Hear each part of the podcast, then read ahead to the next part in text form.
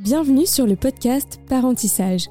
Parentissage, c'est le podcast bienveillant qui explore la réalité de la parentalité. Avec sa communauté de parents et d'experts, le laboratoire Galia vous accompagne dans cette incroyable aventure où chaque bébé et chaque histoire sont uniques. Carole, ou l'extraordinaire Marcel sur Instagram, est maman de trois enfants. Marcel, porteur de trisomie 21, Basile, porteur de lunettes, et Colette, porteuse de couches. Trois fois maman, et pourtant elle en apprend encore tous les jours. Vous écoutez un témoignage en quatre parties. Dans cette troisième partie, Carole nous parle du regard des autres sur ses enfants et de sa vie de famille et des changements de son corps pendant la grossesse. On vous laisse avec son témoignage. Il y a plus eu des maladresses euh, de personnes dans le corps médical, mais pas des amis, pas de la famille. Euh, non, je me souviens d'une ostéo que j'avais dû voir quand Marcel avait, euh, je sais pas, 4-5 mois. Elle me dit, oh, il est mignon. Je dis, oh, bah merci. Me fait, non, c'est vrai, pour un trisomique, il est mignon. Ah, pour un trisomique. C'est-à-dire qu'en fait, il est moche par rapport à un enfant normal. Ok, donc on laisse couler dans ce cas-là, et, voilà mais, mais ça marque quand même. Euh, on dit, mais qu'est-ce qu'elle est con, celle-là? Euh, Désolée, mais dans ces moments-là, c'est ce que je me dis. Hein. Il y a des. Voilà. ouais, non, je réagis pas. Je, non, non, non. Après, ça m'arrive, selon certaines réflexions, de reprendre les gens, comme par exemple des médecins qui vont dire Ah bon, ils l'ont pas vu pendant la grossesse, c'est vraiment bizarre. Je dis Mais c'est pas moi le médecin, mais vous devriez savoir que ça arrive en fait. Euh, qu'il y a beaucoup de handicaps qui ne se voient pas pendant une grossesse, trisomie 21 ou autre handicap, euh, voilà, il y a plein de choses qui sont découvertes à la naissance et c'est pas grave. ah ouais, mais quand même, dis non, bah, ok. Alors quand les gens continuent à débattre, je me dis, on laisse tomber, celui-là, il va pas changer d'avis, mais c'est pas grave. Euh, mais si on essaye quand même, mais toujours avec une petite touche d'humour quand même, et en restant euh, poli et le sourire aux lèvres pour que ça passe mieux, mais, mais, mais voilà. Sinon, en tout cas, au niveau de la famille et de l'entourage, et ben non, jamais de aucune déception que, que du soutien.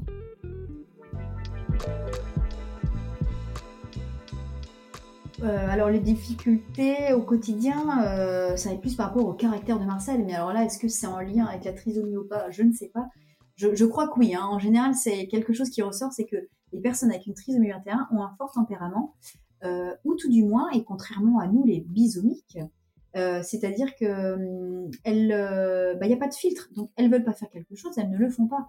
Mais elles ont raison au fond. Hein. Quand on veut pas faire quelque chose, pourquoi nous on se fait suer à le faire euh, sauf que ça peut être compliqué au quotidien quand, par exemple, bah, il a, y a un timing à respecter pour partir à l'école et que Marcel refuse de s'habiller. Donc ça, voilà, euh, des petites astuces, bah, ça va être toujours amener les choses sous forme de jeu, euh, toujours lui donner l'impression qu'il a un choix. donc ça peut être ah tu veux pas mettre ce pull? Bah viens c'est toi qui vas choisir ton pull. En plus ça le responsabilise ça l'autonomise. Je dis pas que ça marche à tous les coups mais voilà il faut il faut quand même réussir à amener les choses sous forme de jeu. Euh, de mission aussi, je sais que euh, ce qui marche bien avec Marcel, ça va être de le, de le booster en disant bah là t'es un pompier, hop on met le chronomètre et tu as 15 euh, minutes pour t'habiller, te laver les dents, te machin, voilà. Mais mais sinon j'ai pas d'autres astuces. Qu'est-ce qu'il y a comme difficulté? Bah, Pour moi la difficulté majeure ça a été forcément l'annonce du handicap.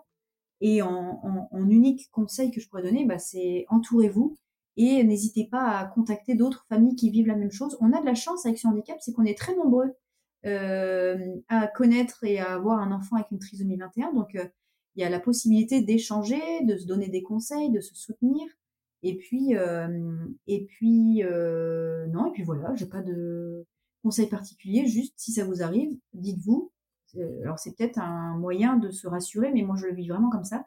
Dites-vous que c'est une chance et que ça ne vous arrive pas par hasard, c'est que vous avez les épaules pour et que ça va vous apporter quelque chose dans la vie. Vous n'allez peut-être pas le découvrir tout de suite, mais il y a un moment où vous allez dire ah ouais, c'est grâce à ça et c'est voilà, faut, faut le voir comme ça.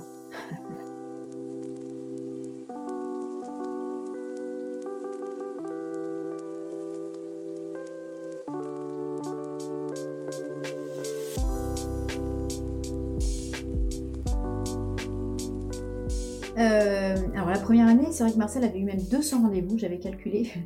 Euh, c'était euh, orthophoniste, kiné, psychomote, et puis surtout il avait fait beaucoup de kiné respi parce qu'il avait des petits problèmes respiratoires au début. et puis maintenant, oui, on est à, enfin, Marcel a quatre rendez-vous par semaine. donc fois, je sais pas parce qu'il y a les vacances scolaires, mais oui, on est à peu près à 150 rendez-vous encore. comment ça s'intègre au quotidien? Eh bien, on a la chance de pouvoir réduire son temps de travail et d'avoir une petite aide financière auprès de la CAF. Alors certes, c'est pas grand-chose, hein, ça s'appelle des AJPP, des allocations journalières de présence parentale. moi, j'en ai plus parce que maintenant je suis micro-entrepreneur et donc je, ne peux pas faire ça. Mais, en tout cas, moi, j'aménage mon emploi du temps aussi en fonction des rendez-vous de Marcel. Et il y a aussi beaucoup Sylvain maintenant qui, qui m'aide puisque euh, il y a la petite Colette qui est arrivée et forcément il y a des moments où je suis moins disponible aussi puisqu'elle n'a pas de moyens de garde toute la semaine. Mais euh, euh, ouais, il faut jongler, il faut réussir à trouver des créneaux. C'est pas forcément facile. Faut faut essayer de, rassembler des fois certains rendez-vous pour se dire bon bah voilà je ne m'absente qu'une après-midi par semaine et je fais deux rendez-vous d'un coup et là il a la chance aussi Marcel d'avoir enfin il a la chance nous en tout cas on a cette chance là qu'il est deux rendez-vous sur le temps scolaire et c'est les professionnels qui se déplacent dans son école donc nous ça nous fait ça en moins cette année à gérer si on a la chance d'être euh, en, couple et d'avoir un, papa ou une autre deuxième maman ou d'un deuxième papa, bref, euh, un conjoint en tout cas libre, bah, d'essayer de se répartir les tâches, bien évidemment. Euh, il y a des applications qui peuvent aider au quotidien à réduire la charge mentale. Je sais qu'au niveau alimentaire, moi j'utilise une application qui s'appelle Joe et en gros il y a des recettes suggérées. On met le nombre de convives, paf, ça nous fait nos courses automatiquement, donc ça c'est cool. Euh, n'étant pas une mère parfaite, j'ai peu de conseils à donner aux gens en fait. Mais j'en veux bien par contre. Mon temps libre, qu'est-ce que c'est du temps libre? Euh, Non, à vrai dire, euh, des activités, j'en avais avant d'avoir des enfants. Après, j'en avais encore un peu quand je n'avais qu'un seul enfant, et puis un petit peu moins avec deux enfants. Et là, non, franchement, j'en ai quasiment plus du tout depuis que j'ai trois enfants. Surtout, comme je disais euh, tout à l'heure, c'est que Colette, on a trouvé qu'une nounou pour un jour par semaine, ça me laisse vraiment peu de temps. Euh, c'est vrai que c'est pas évident. Et puis, euh, j'allaite Colette, puisqu'elle ne veut pas de biberon, donc ça me laisse encore moins de temps pour pouvoir m'absenter. Euh, mais voilà, elle grandit et je sais que là, ça y est, j'ai repris. vous allez vous moquer de moi parce que c'est, on dirait que c'est une activité de mémé, mais pas du tout. Je fais du longe-côte. c'est-à-dire marcher dans l'eau. Et eh ben, euh, bon, j'en ai fait qu'une seule fois, mais normalement ce soir je fais ma deuxième fois.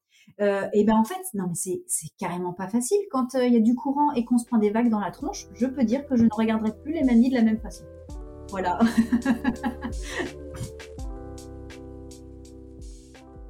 Alors, Marcel a toujours, même quand j'attendais Basile, toujours été attiré par les bébés, par mon ventre qui grossit, voilà.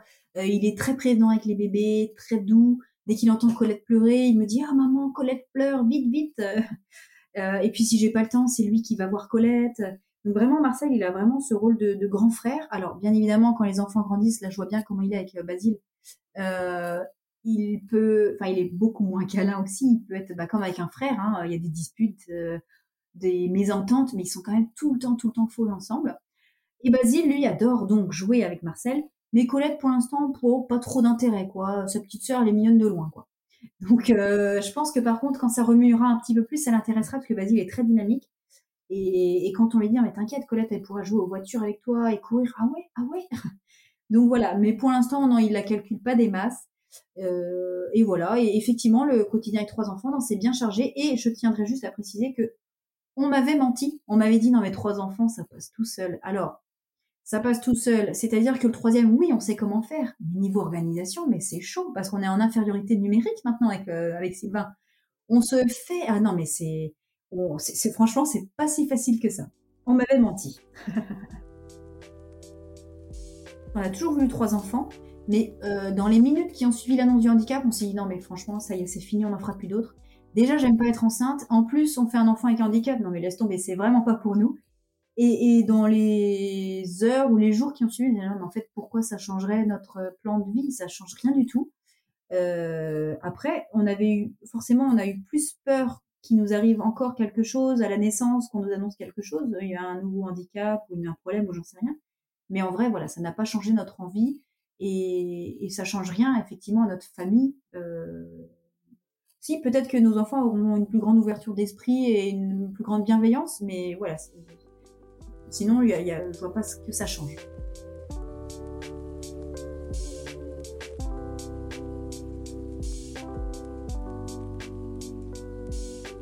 Ouais, vous êtes sûr que vous voulez tout savoir euh Non, émotionnellement, franchement, ça n'a pas changé. J'ai pas eu de baby blues, j'ai pas eu. Euh, en général, non, franchement, ça s'est toujours bien passé. Euh, la tristesse qu'on a pu avoir à la naissance de Marcel, c'était vraiment pas en lien avec la présence de Marcel en elle-même, c'était plus le handicap. Mais sinon, j'ai toujours aimé et j'ai toujours eu cette fusion et cet amour pour mes enfants. Donc là, il y a dessus, vraiment, ça n'a pas changé.